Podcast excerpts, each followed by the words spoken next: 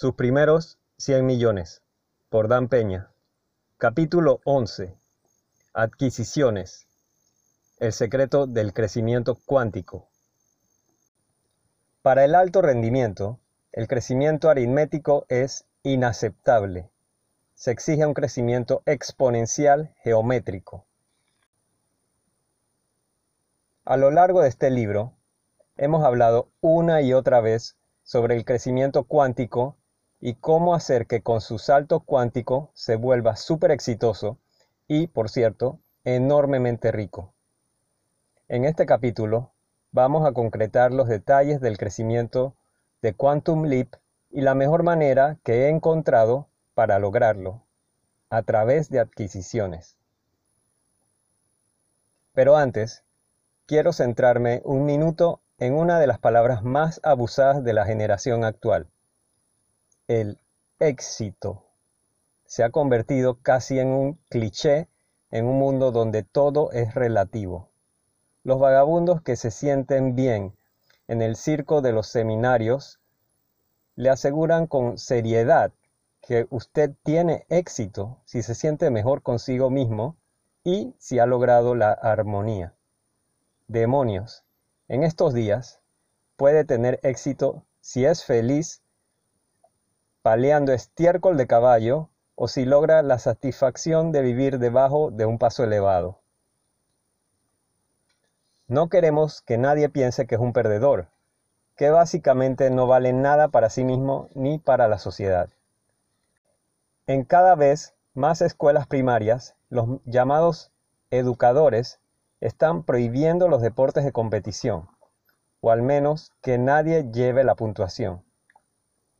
De esa manera, ningún niño pierde y todos ganan. Esas preciosas y pequeñas autoimágenes se conservan a través del éxito artificial. ¿Qué clase de preparación es esa para la vida real? Gracias a este pensamiento invertido, hoy en día incluso el fracaso es un éxito. El 1984 de George Orwell ha llegado a pasar en el patio de recreo. En los años 90, había un artista de aceite de serpiente en el circuito de seminarios que cobraba siete mil por persona para quitarle todos sus bienes para que pudiera aprender a vivir con la naturaleza en la pobreza extrema. Y los imbéciles lo compraron. Debería ser ilegal ser tan estúpido. Así que volvamos a la realidad. El único éxito en la vida, y especialmente en los negocios, es el que puede cuantificar para medir. De lo contrario, está jugando juegos de palabras. Defino el éxito en términos del cuantificador más universalmente aceptado de todos. Dinero. Efectivo. Nadie discute con dinero en efectivo. El dinero habla y la mierda camina. Si está dando saltos cuánticos y acumulando millones en riqueza personal, y mucha gente lo está haciendo, sin duda tiene éxito. ¿Recuerda que en el capítulo 1 discutimos sobre las personas que se sentían incómodas hablando de dinero? Eso es porque los imbéciles nunca tuvieron nada de qué hablar. Tiene que sentirse tan cómodo con mucho dinero como con el éxito, porque el verdadero éxito engendra dinero real. Definamos el crecimiento cuántico por lo que no es. El crecimiento cuántico no es hacer más ventas que el año pasado, o captar nuevos clientes, o agregar más productos o tiendas o sucursales, o reducir costos. Todos esos son indicadores de crecimiento, de acuerdo crecimiento interno y más concretamente el crecimiento financiero aritmético. Ya hemos hablado de esto. 1 más 1 es igual a 2, 2 más 2 es igual a 3, 2 más 1 es igual... a...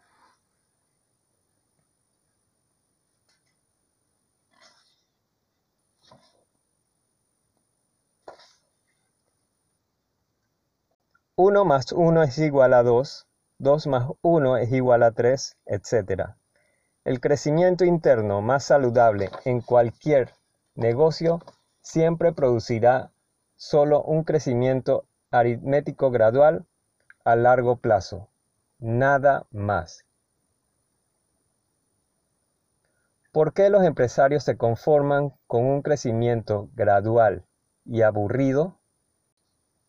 Lo mejor que se puede decir del crecimiento aritmético es que es mejor que ningún crecimiento. Y de hecho, si su empresa solo crece aritméticamente, probablemente se esté muriendo. Pero, ¿por qué un emprendedor, una persona poco común que alguna vez tuvo una visión audaz para construir una empresa y trabajó día y noche para ver su visión hacerse realidad, ¿por qué esta misma persona ahora acepta el crecimiento monótono de un 4% más de ventas que el anterior o un 2.5% más de margen de beneficio? No es que esta persona nunca haya conocido Quantum Leap, el crecimiento vertiginoso. El hecho es que al principio el fundador de una empresa exitosa experimentó un crecimiento cuántico y fue estimulante, sin duda. Pasó de cero a un enorme éxito, tal vez un crecimiento de cientos de miles de dólares en el primer año de actividad. Todos los negocios eran nuevos negocios. Todo el dinero era dinero nuevo. La curva de crecimiento se disparó casi hacia arriba y se elevó a lo largo del gráfico como un cometa. Entonces, inevitablemente, la empresa se instaló en una rutina. El emprendedor pasó a ser gerente y se quedó empantanado en cifras de ventas, seguros colectivos y nóminas. La curva de crecimiento se aplanó, el cometa se apagó. El otrora audaz aventurero lo aceptó todo como parte de ser dueño de un negocio. Después de todo, las otras empresas de su industria estaban haciendo lo mismo. Así que todos tuvieron éxito. En realidad, todos estaban saciados. Se convirtieron en parte de la manada de menos de lo que puedes ser. Sus expectativas se establecieron en promedio. Promedio. Dios, cómo odio el sonido de esa palabra. Si hubiera seguido perforando pozos en Wyoming en 1984 con todo el capital que obtuvimos de nuestra oferta pública y bombeado una cantidad respetable de barriles de petróleo que nuestros ingenieros habían proyectado, Great Western habría crecido internamente, de manera gradual y aritmética. Nuestros accionistas de Great Western en el Reino Unido, todavía aferrados a sus folletos y recibiendo cheques de dividendos, habrían estado felices como cerdos en la mierda. Mira, obtuvimos un 12% de nuestra inversión. Esos tirones ruidosos están un poco bien después de todo. Pero perforar cientos de agujeros en Wyoming no era donde quería llevar a mi empresa.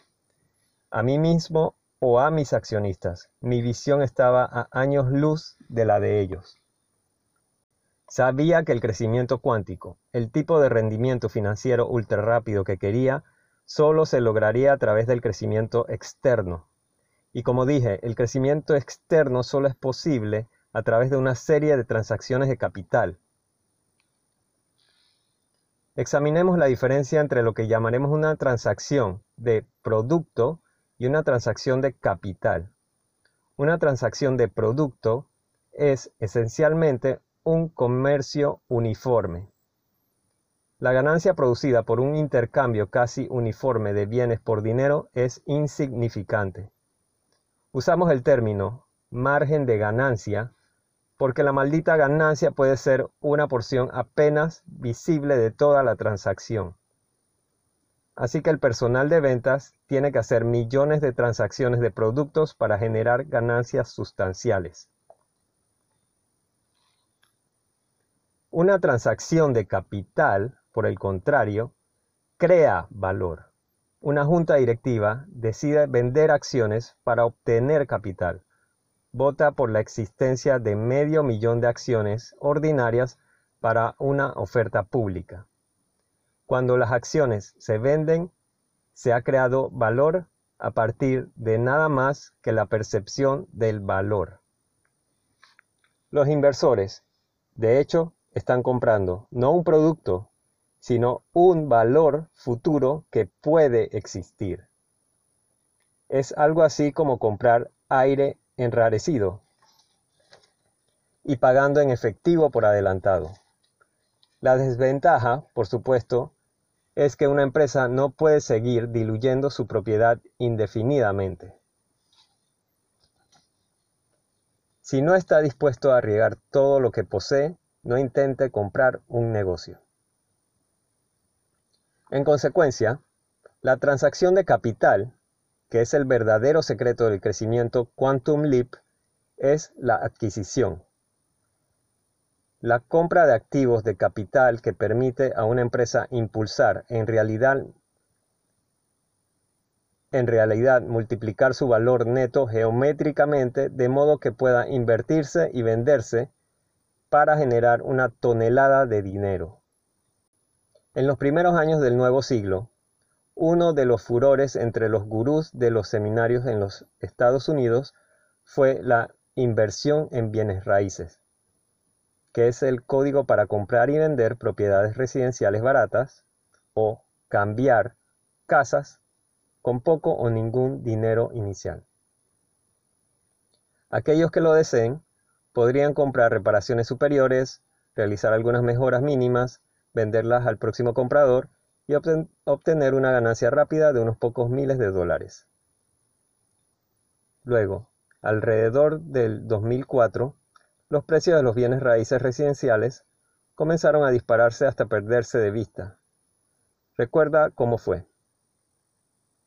Los inversionistas codiciosos, grandes y pequeños, compraron casas cuando su valor se disparó más allá de toda razón. Los bancos se unieron ofreciendo tasas de interés de alto riesgo a compradores cuya avaricia superó su sentido común. Entonces, busque. Y durante el resto de la primera década del siglo XXI, el mercado inmobiliario se estancó. El valor de las casas se desplomó de modo que esas ofertas inmobiliarias infladas, que parecían demasiado buenas para ser verdad, resultaron ser solo eso. En algunos mercados había más carteles de se vende que árboles.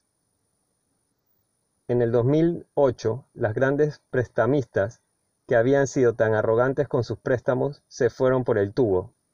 Bear Stearns, Fannie Mae y Freddie Mac solo para ser rescatados por el gobierno federal con el dinero de los contribuyentes.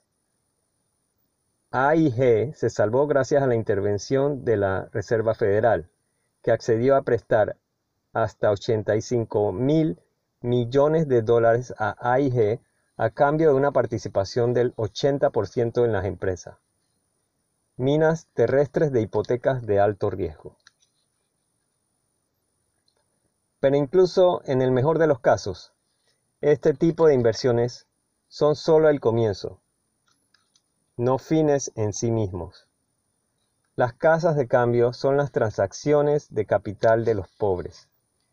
Cuán infinitamente más lucrativa es la transacción de capital en la que se adquiere una empresa por, digamos, 5 millones de dinero de otras personas, se infla y embellece y se vende por 10 o 12 millones. Los peligros del salto. Si está contemplando sus primeras transacciones comerciales, debe abordar su empresa sabiendo de antemano los tres mayores riesgos personales que enfrenta. Tener la voluntad y la determinación para superar estos obstáculos, como recordará de nuestros primeros cuatro capítulos, es de lo que se trata convertirse en un trabajador de alto rendimiento super exitoso. Estos son los tres peligros 1. La profundidad del compromiso personal requerido. Su acuerdo de adquisición debe tener prioridad sobre las consideraciones personales normales. Tiene que hacer un compromiso total de tiempo y energía. Comprar un negocio, especialmente el primer negocio, es una propuesta de tiempo completo.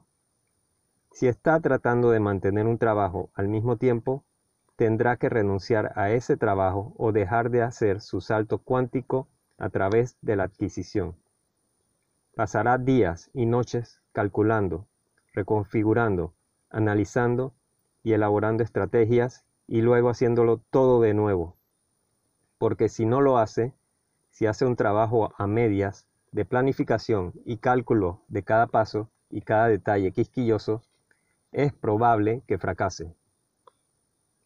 Todo esto significa que no hay días libres, ni vacaciones, viajes constantes y reuniones continuas. ¿Recuerda mi prueba tonta que puso bajo presión a un socio potencial? Cuando está trabajando en una adquisición, toda su vida es una prueba tonta. Duerme en su sofá, come en su escritorio, trabaja en su cama, su césped se estropea, sus amigos piensan que está loco y su familia sigue enojada con usted por ignorarlos, olvidar sus cumpleaños y perderse sus recitales. Debe tener un compromiso de apoyo de su familia. De lo contrario, debe tomar una decisión. Su salto cuántico o su familia. No estoy bromeando aquí. Cuando doy mis seminarios de una semana en Guthrie Castle, enfatizo la importancia de que asistan las parejas, esposas u otras personas importantes, porque la profundidad del compromiso requerido es tal que el otro en la relación personal debe ser signatario del quantum leap que su pareja está a punto de dar. En ocasiones, un asistente del castillo finalmente se ha divorciado de su cónyuge o socio comercial porque la persona no estaba dispuesta a hacer el compromiso correspondiente con el sueño. 2. El riesgo financiero total involucrado. Debe estar dispuesto a hacer un compromiso total de sus recursos financieros para poner todo lo que posee sobre la mesa. Claro, una gran cantidad de dinero de otras personas está disponible, pero muchas fuentes de OPM, dinero de otras personas, buscan ver qué tan dispuesto está usted a poner sus recursos en juego primero. Marque esta oración. Si no está dispuesto a arriesgar todo lo que posee, ahora y en un futuro incierto, no trate de comprar un negocio. Si no puede permitírselo o no está dispuesto a arriesgar sus ahorros, su casa, su automóvil, la educación de sus hijos, todo lo que posee, busque otra forma de ganarse la vida y registre su sueño en pesadillas que he evitado. 3. El grado de estrés que debe soportar. Aquí hay una razón importante por la que practiqué ser un individuo de alto rendimiento super exitoso mucho antes de lograr mi mayor éxito. Sabía por lo que vi y por lo que otros me dijeron que el salto cuántico no sería un picnic. Sabía que tendría que suparme las pantimedias, actuar con dureza, acuchillar enemigos, tomar rehenes y matar prisioneros para alcanzar mis objetivos. Sabía, casi instintivamente, que la presión sería enorme para equivocarme, comprometerme, rendirme. Preveía momentos en los que, a menos que practicara, estaría demasiado nervioso, demasiado estresado demasiado golpeado o simplemente demasiado cansado para tomar medidas en mi mejor interés. Así que practiqué. Me lanzo intencionalmente a una situación incómoda tras otra. Dirigí cargas cuando otros se retiraron. Escogí peleas mientras otros se preparaban para rendirse. Y, a excepción de algunos vicios modestos, he mantenido mi cuerpo y mi espíritu en óptimas condiciones de lucha durante más de medio siglo. En Texas, donde luché con los gigantes de la energía, llamaron a Dan Peña acero retorcido y orina de pantera, entre otras cosas. Tarde o temprano, el estrés puede matar a la mayoría de las personas. El estrés, sin duda, contribuyó a la pérdida de mi querido amigo y compañero Charlie. Pero el hecho es que la vida eventualmente nos mata a todos. Mi sensación es que, sin intención de blasfemia, la vida después de la muerte no es tan importante como la vida antes de la muerte. Así que vivo como el hijo de puta, juego las cartas y aprovecho el día, al diablo con el estrés. Yo doy úlceras, no las tengo. Si no puede manejar el estrés, si su salud es una preocupación más inmediata que su salto cuántico, aléjese de ese terrible abismo. Una vez más, no es para todos. ¿Cómo encontrar su primera adquisición? Hemos discutido en detalle el proceso de obtención de capital con fines de adquisición. Pero mucho antes de llegar al punto de comenzar a entrevistar fuentes de capital, hay varias cuestiones básicas que debe aclarar en su propia mente.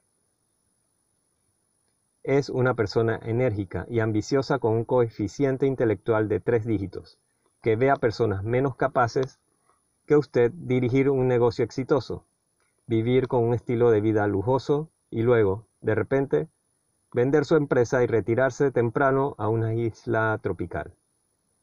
Es un empleado ahora, tal vez, pero tiene la imaginación, la autodisciplina y el descaro para dirigir su propia empresa. Y está cansado de trabajar duro para ser rico a su jefe. Su primera pregunta es, ¿qué tipo de negocio? Tengo algunas pautas para responder a esa pregunta.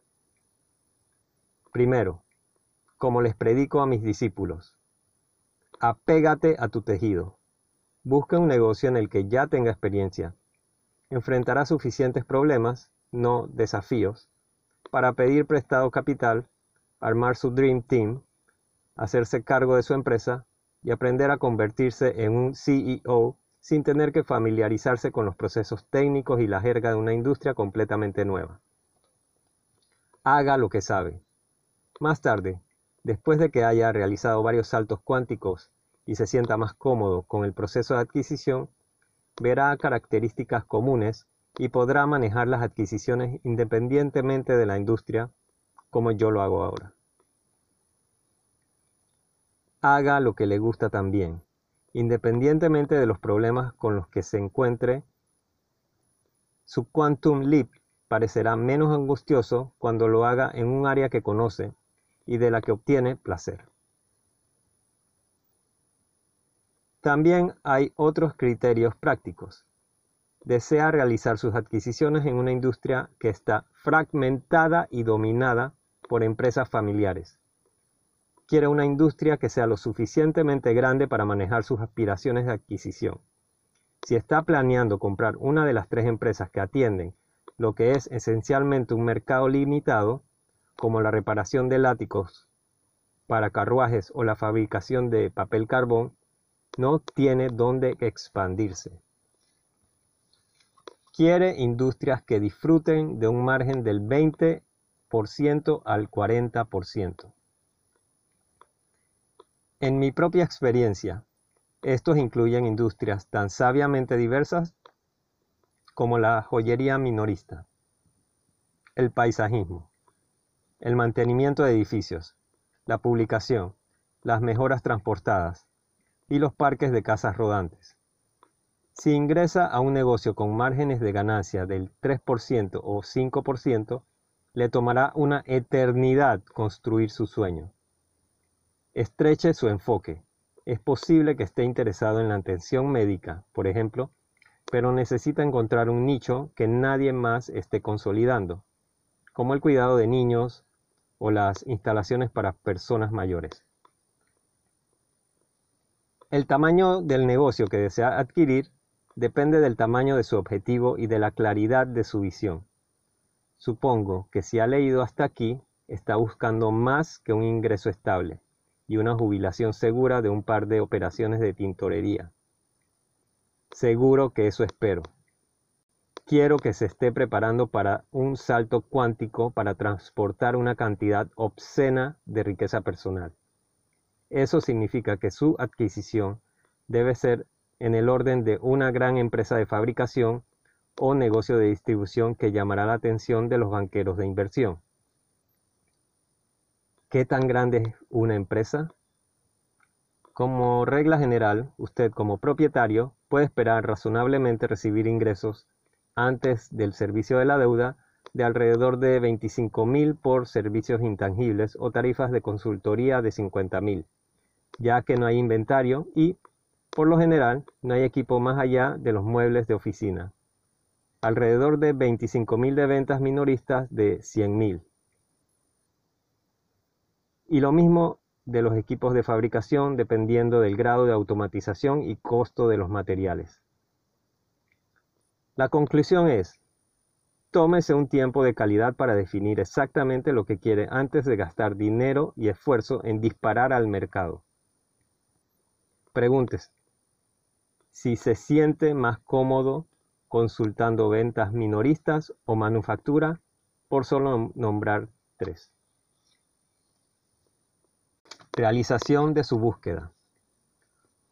Una vez que haya definido el tipo y el tamaño de la empresa que cumple con sus requisitos, hay varios caminos a seguir para localizar posibles clientes potenciales. Lo más importante que debe recordar en este punto, en su entusiasmo por comprar, es no comprar la primera gran oferta que se presente. Si miró 20 casas o más antes de comprar su casa más reciente, ¿por qué compraría el primer negocio que le pone un cartel de se vende en la cara? Incluso si se encuentra la oferta perfecta el primer día de su búsqueda, compare precios de todos modos. Tómese el tiempo para analizar y comparar varios prospectos. Así sabrá mucho cuando se presente uno. Comience escaneando las secciones oportunidades comerciales de sus periódicos metropolitanos locales y regionales y The Wall Street Journal si aún no está suscrito a revistas como Forbes, Entrepreneur e Inc., mi primera pregunta es, ¿por qué no? Obtenga copias actuales de cada uno de estos y busque oportunidades que coincidan con sus criterios. Obtenga copias de publicaciones comerciales en la industria de su principal interés y consulte la sección Mercado o Clasificados para ver negocios en venta. póngase en contacto con los corredores comerciales locales y explíqueles por escrito exactamente lo que está buscando. De lo contrario, como vendedores de bienes raíces, le mostrarán todos los listados, desde puestos de helados hasta funerarias. Por lo general, el vendedor de un negocio paga las comisiones del corredor, por lo que no debería costarle nada que un corredor le ayude en su proceso de búsqueda. Pero no firme ningún contrato exclusivo. Una de las firmas de corretaje de negocio más grandes de Estados Unidos es BR Business Brokers, con sede en Newport Beach, California, y con casi 50 oficinas independientes en 15 estados. Según el presidente de BR, Don Taylor, un corredor comercial profesional tiene la experiencia para acelerar el proceso que conduce a una adquisición equitativa. Aunque los corredores de VR tienen buena reputación, mi experiencia en más de 25 años ha sido, en el mejor de los casos, pobre en el uso de corredores comerciales. Abundan las fuentes de información.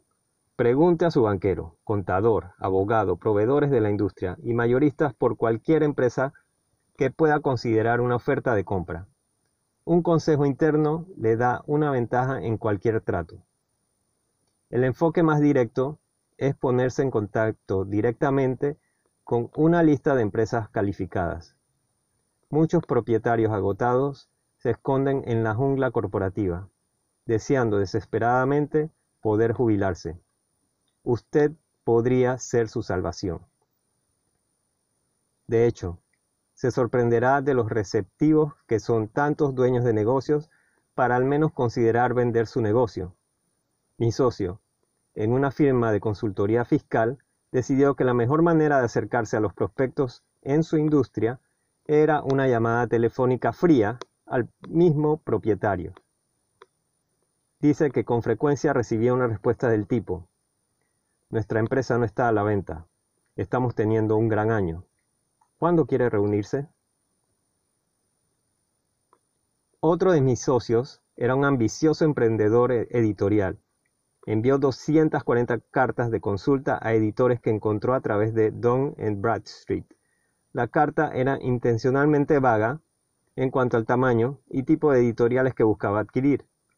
Lo que sí decía era que estaba en el proceso de construir un tipo único de editorial.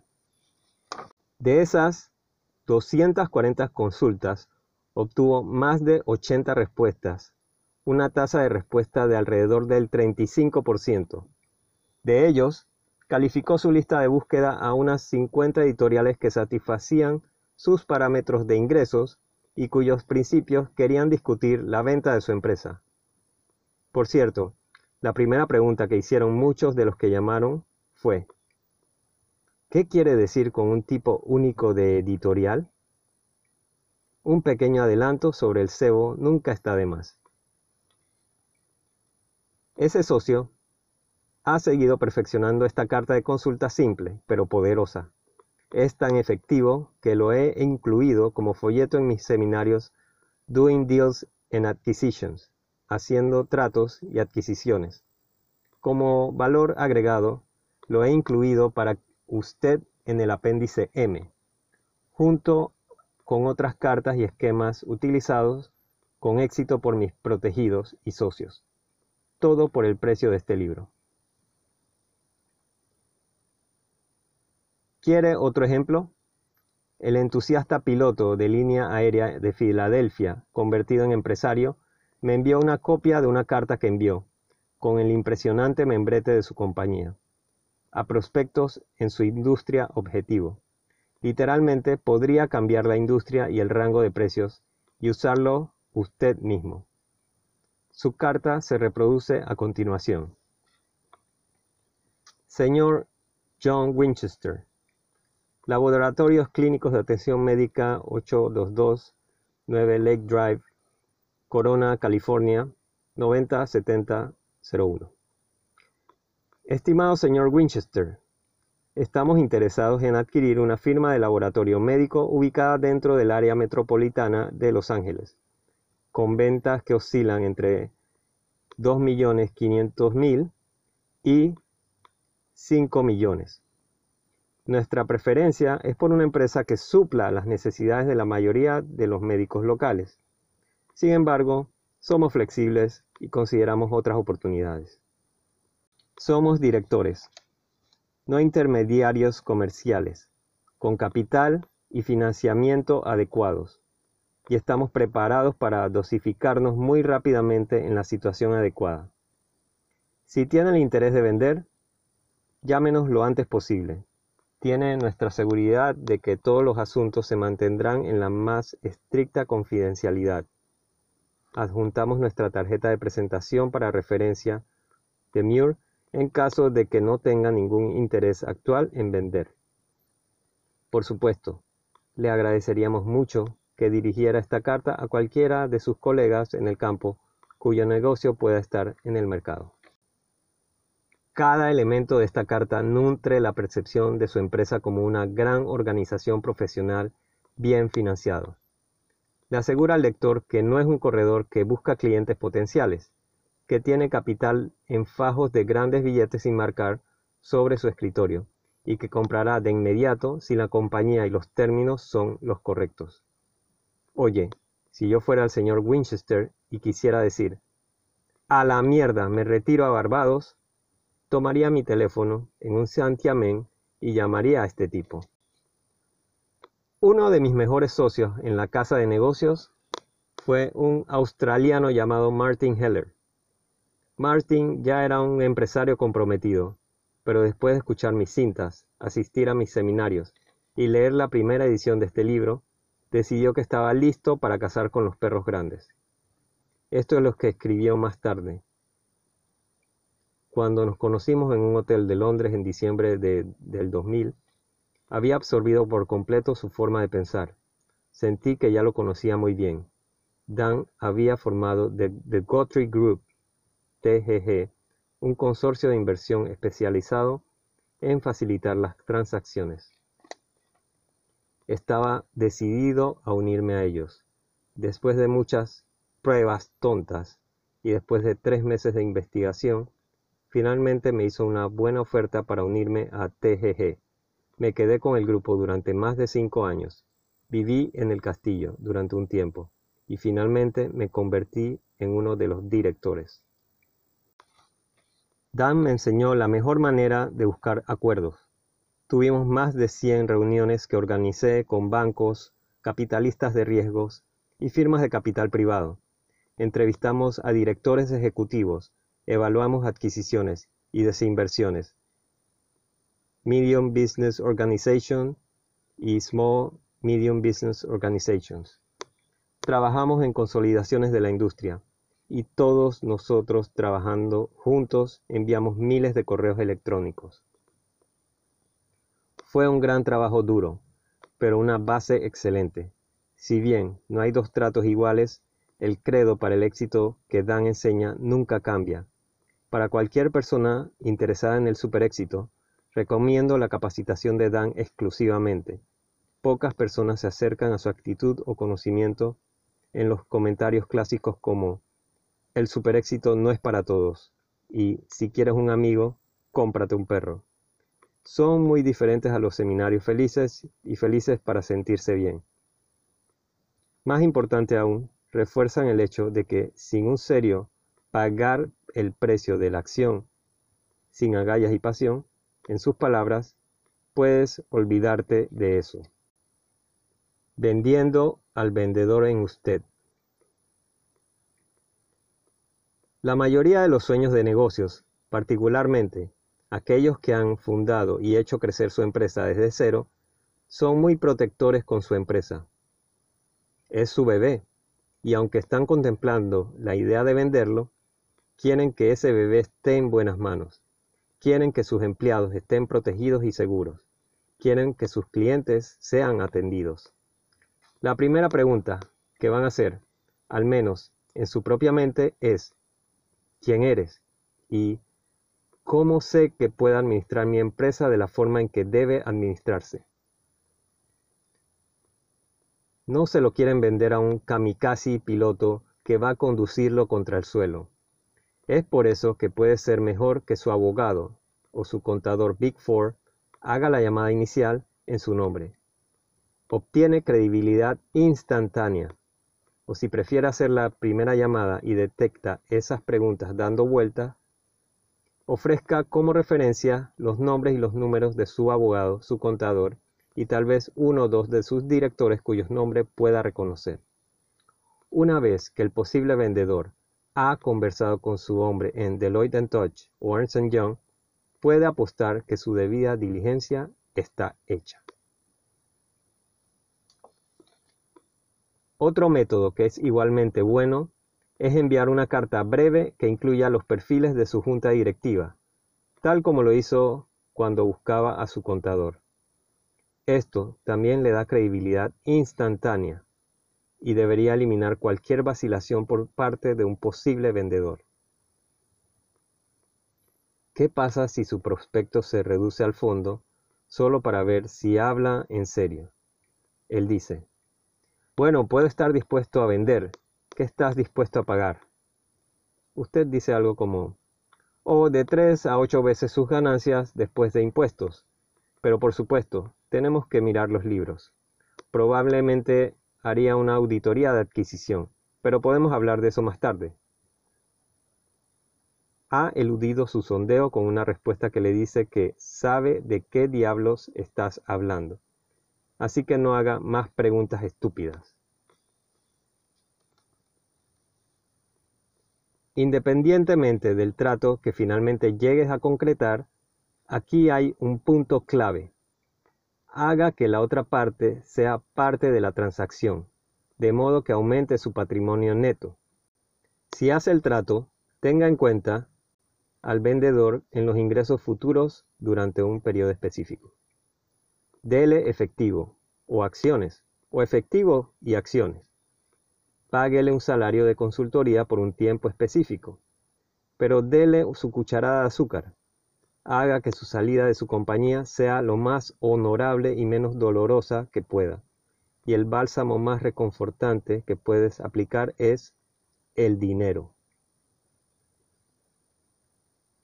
¿Qué sucede si encuentra la empresa de sus sueños, que cumple con sus criterios más allá de sus expectativas, y el propietario dice que no está a la venta? ¿Y lo dice en serio? Bien, puede pasar a la siguiente perspectiva, o puede emplear una estrategia que Dan Peña usa en ocasiones, especialmente con empresas que están en grandes problemas pero que niegan su situación financiera real. Prácticamente todas las empresas en el negocio tienen deuda. Su objetivo tiene 300.000 de crédito con 60.000 pendientes. Averigüe qué banco tiene el papel y le hace una visita al banquero. Usted negocia para comprar la nota con una prima del banco. Sí, puede hacerlo porque los bancos disfrutan de las ganancias tanto como usted. Y luego visita al prospecto reacio le pregunta amablemente una vez más si le gustaría vender y cuando dice que no, pero antes que le eche, le dice que es dueño de su pagaré. Lo llama y exige el pago total de inmediato. Ahora, señor, hablemos en voz baja sobre la compra de su empresa. Eso es escalofriante, piensa usted. Alguien podría hacerme eso. No si usted hace que su abogado redacte su propio documento de préstamo que prohíbe específicamente la compra por parte de un tercero. No tiene que usar el documento estándar del banco. La mayoría de las empresas simplemente lo hacen sin cuestionarlo y sin leer la letra pequeña. Otra táctica es ponerse en contacto con sus posibles clientes y ofrecerles un trato que lo convierta en un proveedor más atractivo que la propiedad actual. O bien, puede que prefiera pasar al siguiente cliente potencial de la lista. Está bien, pero les doy estas estrategias alternativas porque el negocio es duro. Y si se siente más cómodo lanzando softball, alguien en algún momento le sacará del parque. Hablando de dureza, les digo a los asistentes a mis seminarios que en cualquier trato hay un camino alto y un camino bajo. Siempre debe asumir que el otro lado tomará el camino correcto. Deles el beneficio de la duda, pero si se salen del camino correcto y cuando lo hagan, prepárese. Me he referido al litigio como una herramienta comercial legítima. Por supuesto que siempre quiere evitar litigios, es costoso y le quita el foco de sus verdaderas prioridades. Pero si la otra parte incluso menciona un litigio, demande al bastardo. Nunca amenace con demandar, demande. Eso es porque quiere ser el demandante. El demandante tiene dos oportunidades para el jurado y elige el lugar para el juicio civil. ¿Cómo puedo saber? Dan Peña ha estado involucrado en unas 250 demandas a lo largo de su carrera. Su récord es de 250 ganados y 3 perdidos en Estados Unidos e Inglaterra. Entonces, ya sea que solo estén probando su determinación o maniobrando para aceptarlo, instruya a su abogado para que actúe de manera rápida y decisiva con suficiente fuerza legal para que se dé cuenta de su error de cálculo. Luego, reanudar las negociaciones. Hacer su tarea previa a la compra.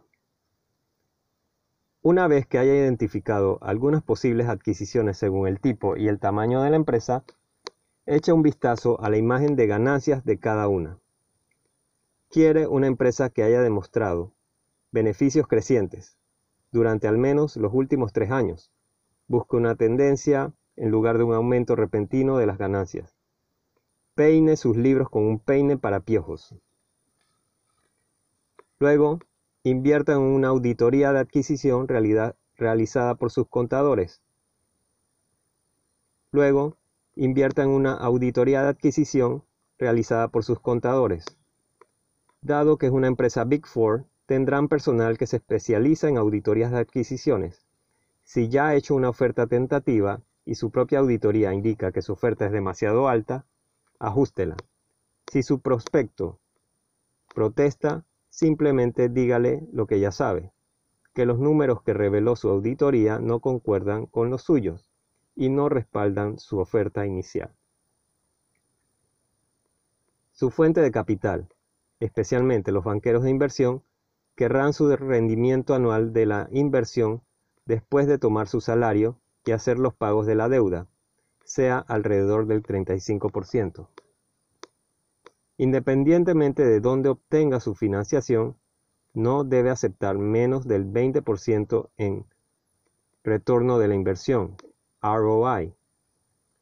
Por supuesto, hay adquisiciones que puede considerar que no tengan ganancias, pero que podría revertir. Pero yo duraría a menos que tenga un par de compradores en mi haber. Todas las respuestas que está buscando no están en los libros.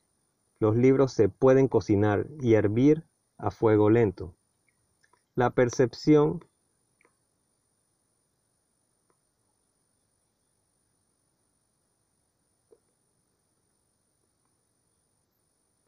Todas las respuestas que estás buscando no están en los libros. Los libros se pueden cocinar y hervir a fuego lento a la perfección. Así que comience su investigación de inmediato. Verifique los registros judiciales en busca de juicios o reclamaciones pendientes contra la empresa o empresas en las que tiene interés. Investigue al propietario y a la alta dirección. ¿Son honestos? ¿Son quienes y lo que dicen ser? Busque banderas rojas y no ignore las señales de alerta porque desea tanto la adquisición. Esté dispuesto a alejarse del trato más prometedor si aparece una bandera. Como puede ver, las consideraciones financieras y legales se vuelven complejas rápidamente. Ahora puede entender mejor por qué quiere los mejores abogados de adquisición y la mejor firma de contabilidad que pueda obtener es mejor que usted haga parte de su investigación. Una vez que haya reducido su búsqueda a una o dos empresas y se haya puesto en contacto con su propietario, es hora de hablar con las personas clave de la gerencia. En caso de que se le compre la empresa, ¿planean quedarse?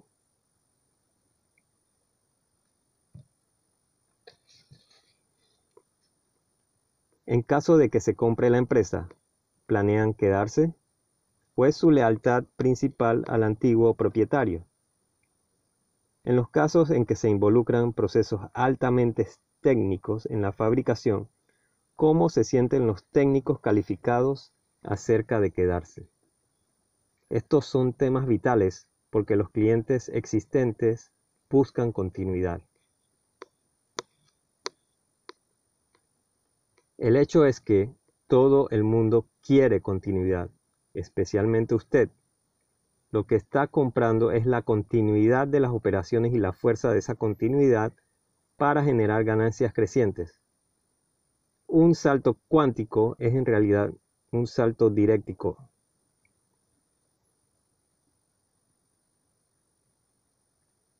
Un salto cuántico es en realidad un salto diréctico. Ay, mierda. Un salto cuántico es en realidad un salto directo de cero a la capacidad total de generar ganancias, lo que le brinda la oportunidad de evitar todos los dolores de crecimiento intermedios. Y su capacidad para convencer a los empleados, proveedores y especialmente a los clientes de que nada cambiará después de la compra y hacer que le crean, hará más que cualquier otra cosa para obtener el valor de su dinero de la nueva empresa. Desafortunadamente, cada corporación depredadora que compra a un competidor dice, sonríe y dice,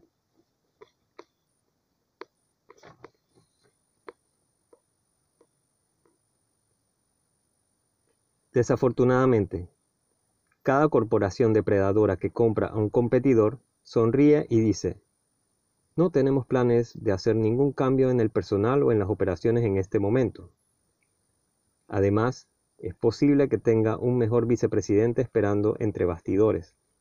Así que lo mejor que puede hacer es crear la percepción de continuidad y dársela a quienes la necesitan. Su investigación también debe incluir escuchar mucho. Cuando visito una posible adquisición, el escenario es más o menos así. Primero tengo una reunión o cena con el CEO. Solo nosotros dos, sin esposas, esposos u otros significativos. Escucho para ver de dónde viene y qué está buscando.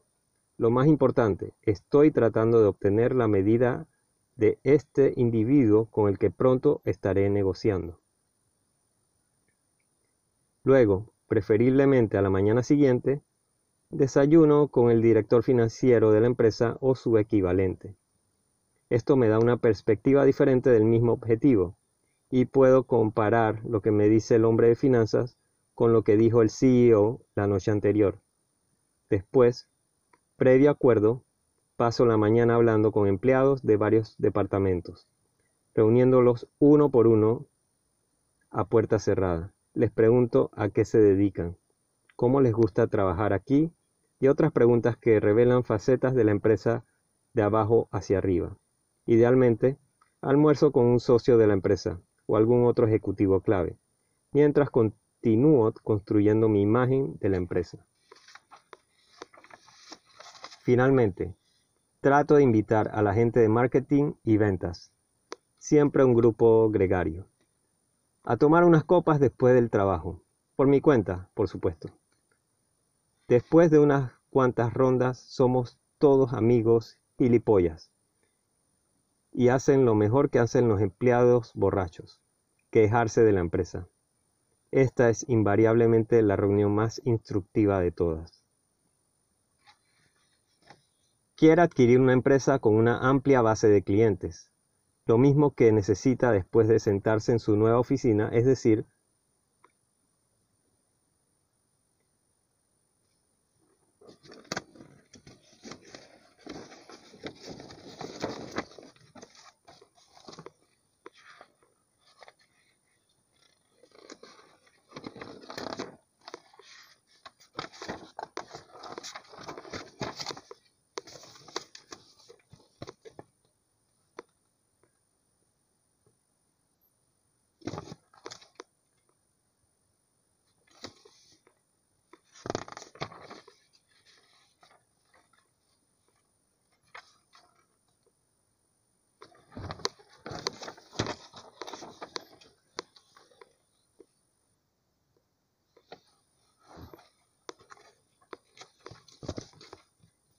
quiere adquirir una empresa con una amplia base de clientes.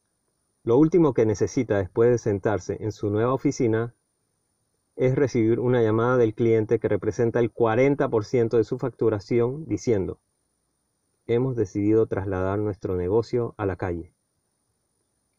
El cliente más grande de cualquier empresa que considere no debe representar más del 15% de la facturación total Parte de su trabajo preparatorio debería incluso incluir una conversación con los cuatro o cinco clientes más grandes para ver cómo se sienten al tratar con un nuevo propietario. Si hay menos de 20 o 30 clientes involucrados, es posible que desee verlos a todos.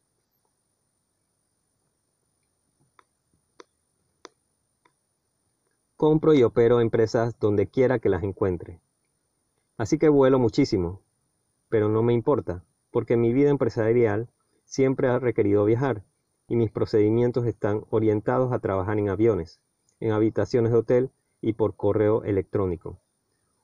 Un día usted puede sentirse tan cómodo con la propiedad de negocio fuera de la ciudad o fuera del estado como yo, pero ahora mismo su primera adquisición debería ser local si es posible.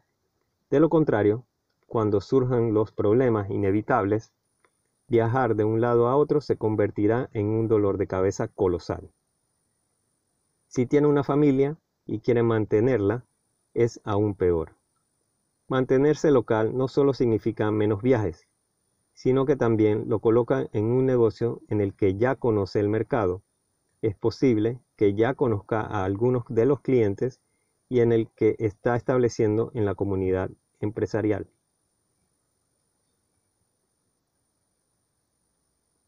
Y en el que está establecido en la comunidad empresarial. Encontrar el mejor target de adquisición posible no es fácil, a menos que conozca a alguien que conozca a alguien que intente vender exactamente lo que quiere comprar, o que la suerte de un principiante resulte una joya. Puede esperar que su búsqueda de adquisición tarde seis meses o más. Incluso, si encuentra la empresa de sus sueños el segundo día, aún necesita validarla buscando muchas otras empresas. Este proceso es importante porque elimina la mitad de sus problemas cuando se selecciona y persigue un objetivo calificado. Pero recuerde, el trato está caliente o no lo está. Punto. Todavía tiene que investigar incluso el trato más caliente. Cuando esté satisfecho con sus investigaciones y el acuerdo se ve bien en el papel y se siente caliente, es hora de atar y pasar al cierre. Utilizo una carta de intención que explica los detalles y me da la opción de comprar a un precio determinado. Mi carta de intención concluye con un sentido de urgencia diciendo, en efecto, por favor, hagámoslo saber lo antes posible o en tal o cual fecha, de modo que si no tiene la intención de actuar, podemos pasar a nuestra próxima elección. No uso contratos, porque una carta de intención es igual de efectiva y menos intimidante para el prospecto. Al mismo tiempo, he comenzado a buscar mi financiación, ya que pretendo, como siempre, utilizar el dinero de otras personas, o PM.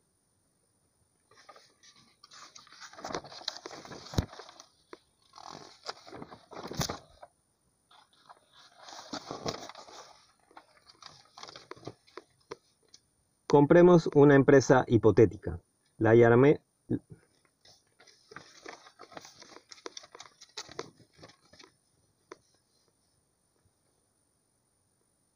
Compremos una empresa hipotética. La llamaremos Rufus Electronics. Mi auditoría de adquisición me dice que esta empresa vale 100 millones. Le digo al señor Rufus, que está deseando jubilarse, que puedo pagarle 9 millones de dólares en efectivo. Después de algunas vacilaciones necesarias, acepta mi oferta. Ahora, todo lo que necesito son 9 millones, pero lo tengo todo resuelto. Rufus Electronics ha mostrado un flujo de caja bastante constante durante tres años de casi 90 mil por mes. Esa cifra respalda una deuda de 60 mil por mes, según la regla general de Peña de que el flujo de efectivo debe ser aproximadamente 1.5 veces el servicio de la deuda. Dado que el flujo de efectivo actual determina el nivel de deuda, mi banquero ha determinado que Rufus Electronics puede respaldar un servicio de deuda anual que aproximadamente de aproximadamente 720 mil. Mi banquero ha determinado que Rufus Electronics puede respaldar un servicio de deuda anual de aproximadamente 720 mil dólares. Con un 10% de la deuda total, esta cifra respalda a su vez un préstamo no accionario de aproximadamente 7 millones de dólares. Y, como siempre, para evitar una escalada del servicio de la deuda, trato de pedir prestado a una tasa fija. Una buena regla para recordar es que si el flujo de efectivo no paga la deuda, está pagando demasiado. Por supuesto, hay excepciones, es decir, una empresa que está perdiendo dinero. Pero realmente quiero comprar Rufus Electronics y demostrar cómo hacer esa compra sin usar mi propio dinero. Así que todo lo que necesito son 2 millones para cubrir el déficit. cuáles son mis opciones. 1. El viejo Rufus recupera 2 millones en papel, un pagaré para pagarle en cuotas mensuales durante un número predeterminado de años. 2. Generosamente hago que Mr. Rufus forme parte del sueño con el 12%, 15% o incluso el 19% de la compañía todavía suya, según la recomendación de mi contador. Le doy un cargo y un título de emérito, y la seguridad de que cuando venda su antigua empresa,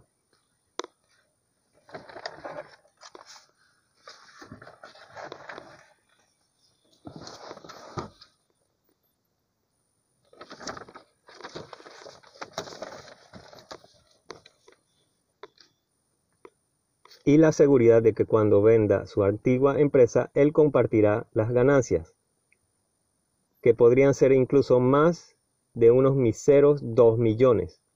Esta opción es especialmente atractiva para los herederos de Rufus Mush. 3. Encuentro un jugador de capital, un capitalista de riesgo que me dará 2 millones a cambio de quizás el 30%, 40% de las acciones de la empresa. De hecho, el capital necesario podría ser de 2.2 millones a 2.4 millones para cubrir todos los honorarios y gastos profesionales y, en muchos casos, se deberá pagar un cupón a una tasa fija sobre la parte de capital de la compra. Obviamente, el flujo de caja también tendrá que cubrir este nivel de deuda. 4. Localizo a otro prestamista que tomará los activos como garantía con el flujo de efectivo como garantía secundaria. Por cierto, dado que he manejado mis cifras tan inteligentemente, mi préstamo bancario es en realidad de 7.2 millones y tengo 200 mil de agua nieve para jugar, o incluso mejor, para distribuir como bonificación a mis nuevos empleados que, de repente, en estallido de amor y lealtad por, por mí, se olvidarán de todos los años que dedicaron al viejo Rufus. El punto de todo esto es que hay muchas formas y combinaciones de formas de asegurar dinero de otras personas, OPM, Other People's Money. Solo tienes que seguir sondeando el mercado financiero hasta que encuentres la combinación adecuada pero créame, el dinero está ahí afuera. A veces, sin embargo, a pesar de sus habilidades, más fácil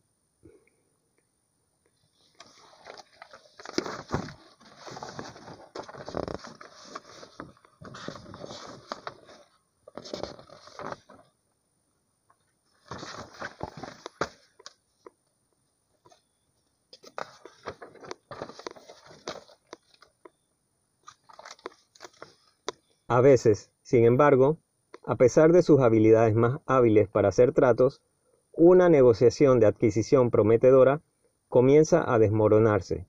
La mayoría de la gente entonces trata de arreglar, el trato.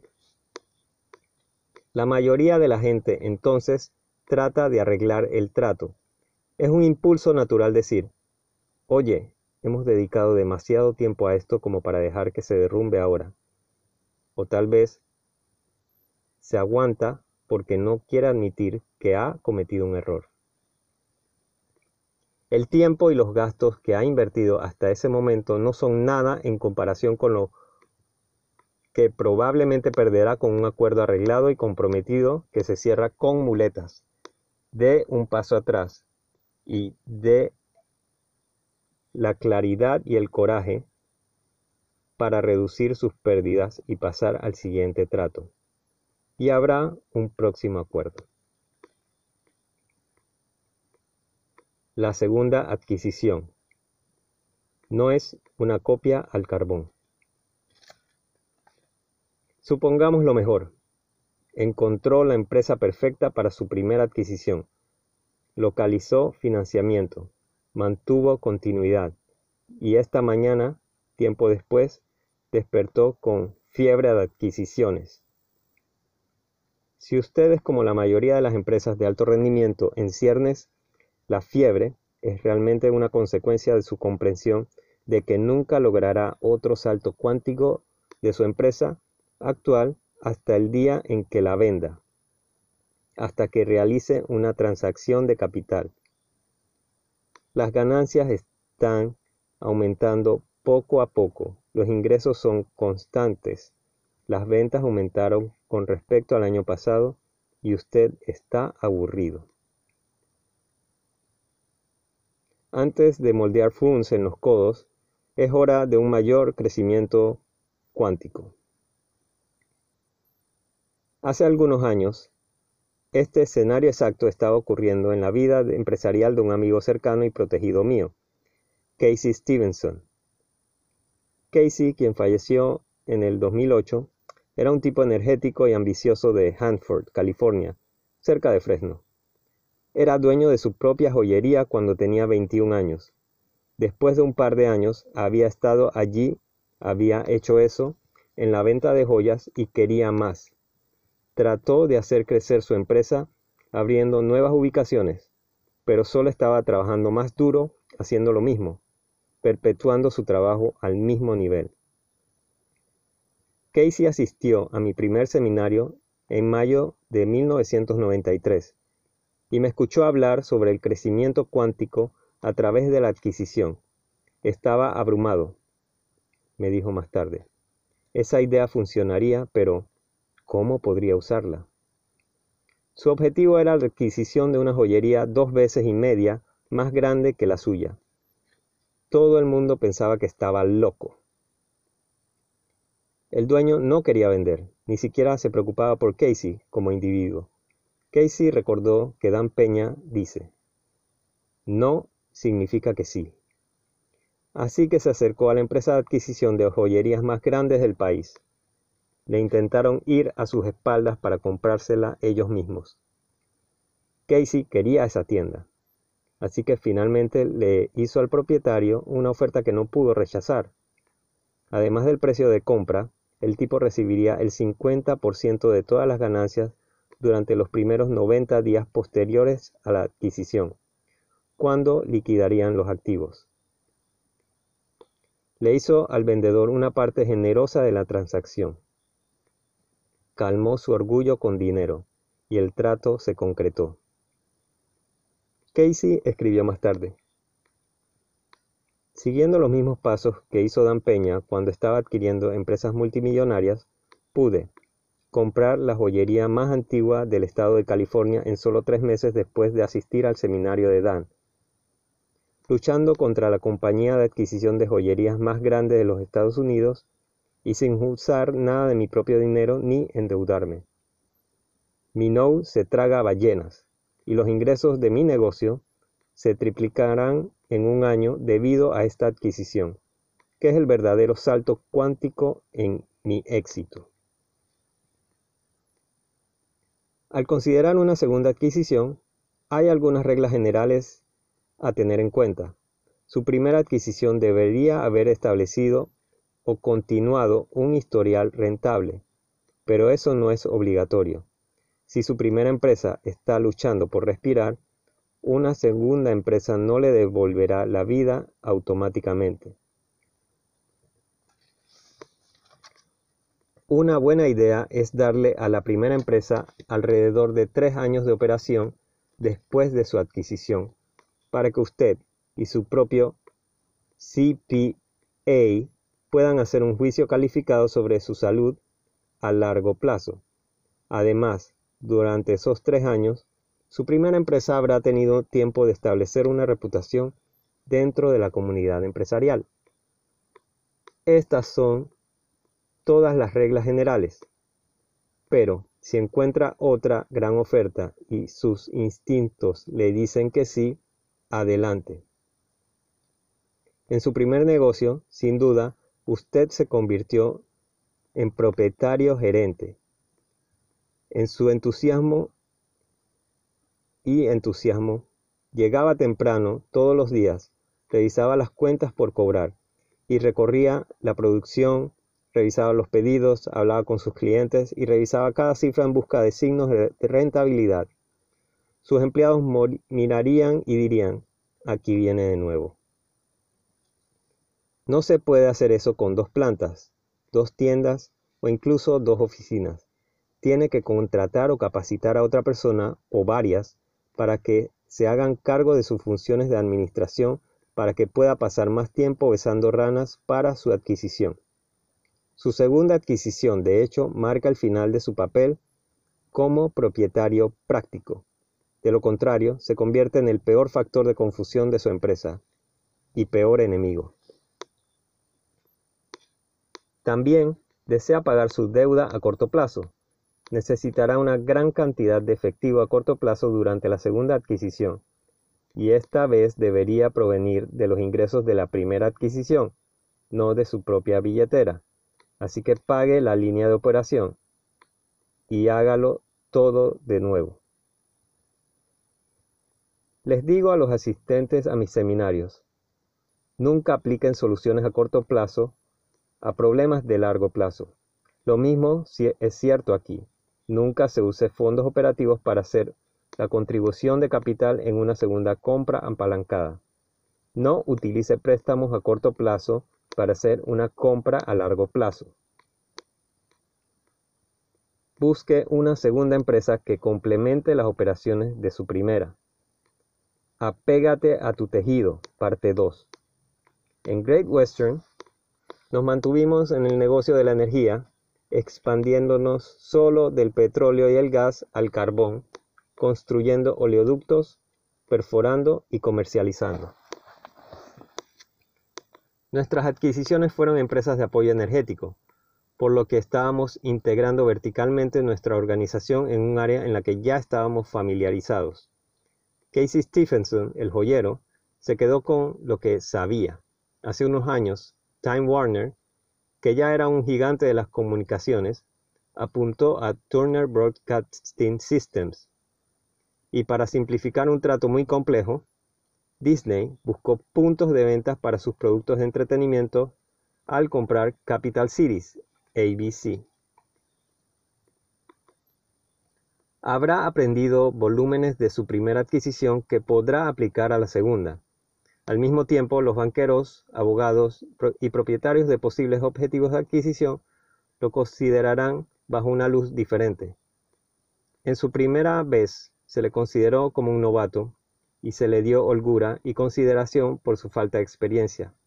Esta vez usted puede ser considerado como un capitalista codicioso, tratando de apoderarse de los sueños de otros nombres, hombres, tratando de apoderarse de los sueños de otros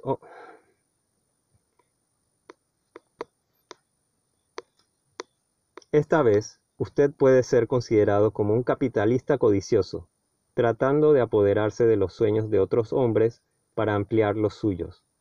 Es posible que se encuentre con sospechas, y cada palabra que diga o escriba será examinada en busca de contenido y significado implícito.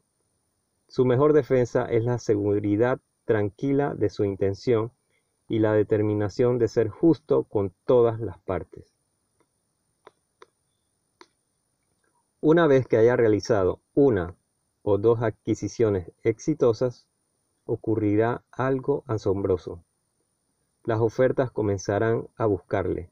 Contadores, abogados, propietarios y corredores le traerán tratos porque es un, un jugador probado. La adquisición de una empresa, su desarrollo y mejora como actor en el mercado y su inevitable venta por millones en ganancias ese proceso ha sido para mí la parte más emocionante de mi carrera y sin duda el más rentable. Soy un besador de ranas comprometido. Busco acuerdos de adquisición todos los días. Solicito propuestas de acuerdos para su consideración por parte de quienes asisten a mis seminarios. Siempre estoy dispuesto a participar en cualquier trato que ayude a una persona emprendedora a ganar más dinero del que nunca soñó posible y, naturalmente, hacer dinero para mí.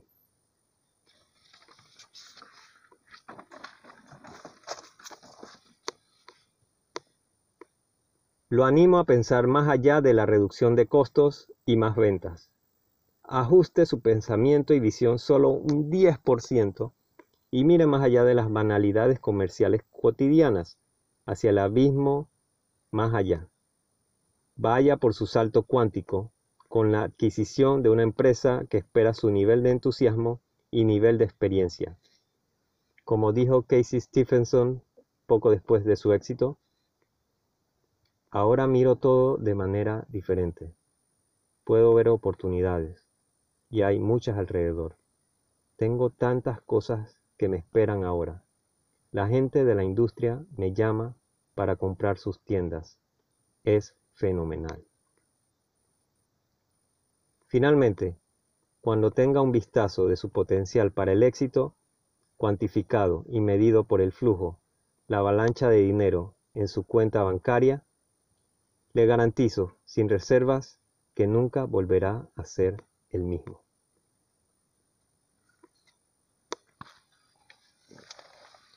Sus primeros 100 millones. Fin del capítulo 11. Leído.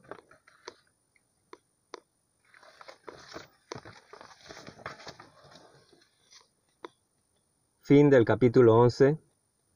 Sus primeros 100 millones, por Dan Peña. Leído domingo 28 de mayo del 2023.